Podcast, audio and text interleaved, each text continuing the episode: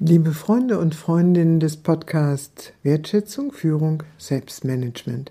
Mein heutiges Thema ist auf die Weisheit des Körpers hören.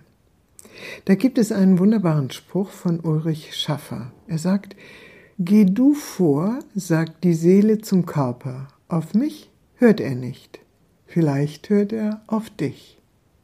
In diesem kurzen Zwiegespräch zwischen Körper und Seele erfahren wir etwas über die Art und Weise, wie wir gerne mit unserem Körper umgehen.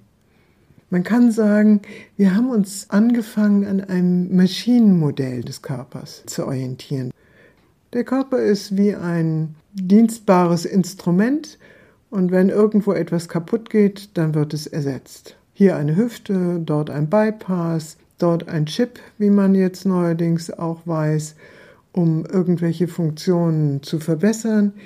Kurz, wir sind von einer Vorstellung offenbar eingenommen, dass der Körper ein Ding ist, das man optimieren kann.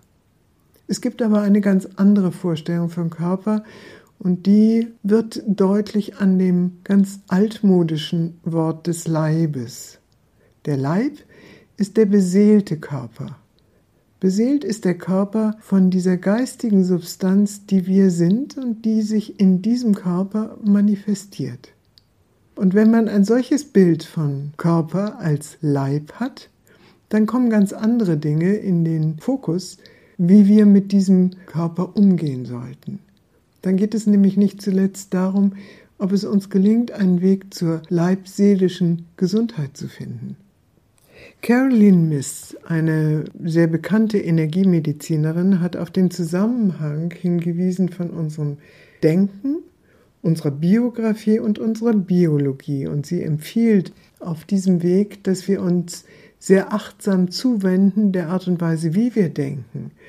Und sie hat dieses in den Zusammenhang von verschiedenen alten Weisheitssystemen gestellt und hat sogenannte heilige Wahrheiten herausgearbeitet, auf die wir achten sollten. Ich will einfach mal zwei nennen. Die eine heißt, ehret einander und die andere heißt Ehre dich selbst.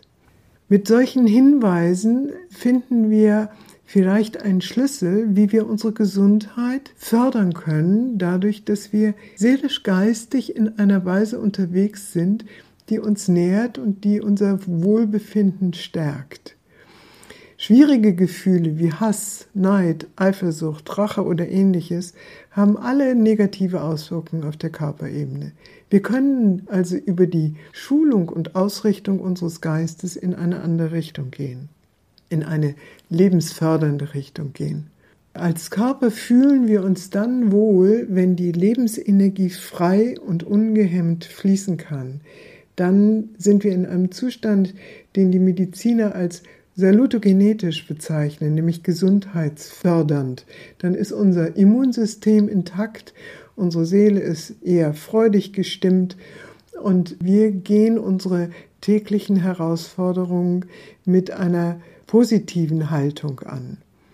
Wir können also etwas für unser körperliches Wohlergehen tun. Das heißt nicht, dass wir alles im Griff haben oder unter Kontrolle haben, dass wir also über unser Denken wiederum den Körper wie eine Maschine steuern könnten. Das ist es nicht.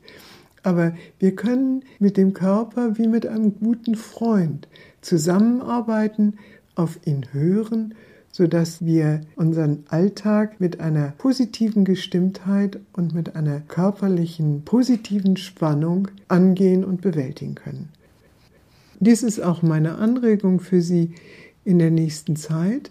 Hören Sie auf Ihren Körper, nehmen Sie wahr, welche Botschaften und Signale er Ihnen sendet und reagieren Sie darauf nicht, indem Sie diese Signale unterdrücken oder wegmedikamentieren, sondern indem sie sich ihnen liebevoll zuwenden und versuchen, die Botschaft zu verstehen, die ihnen der Körper geben will.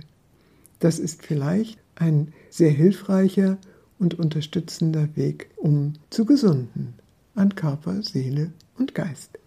Wenn Sie mehr dazu wissen wollen, so finden Sie das in meinem kleinen Büchlein Breviert zur Führungskunst, eine Ermutigung, das im Tao Verlag erschienen ist, oder auf meiner Webseite Communio Führungskunst, Communio mit C, O, M, U, N, I, O, Bindestrich Führungskunst mit UE. Dort finden Sie alle weiteren Informationen, womit ich mich so in meinem Alltag beschäftige. Ich freue mich auf eine Begegnung beim nächsten Podcast.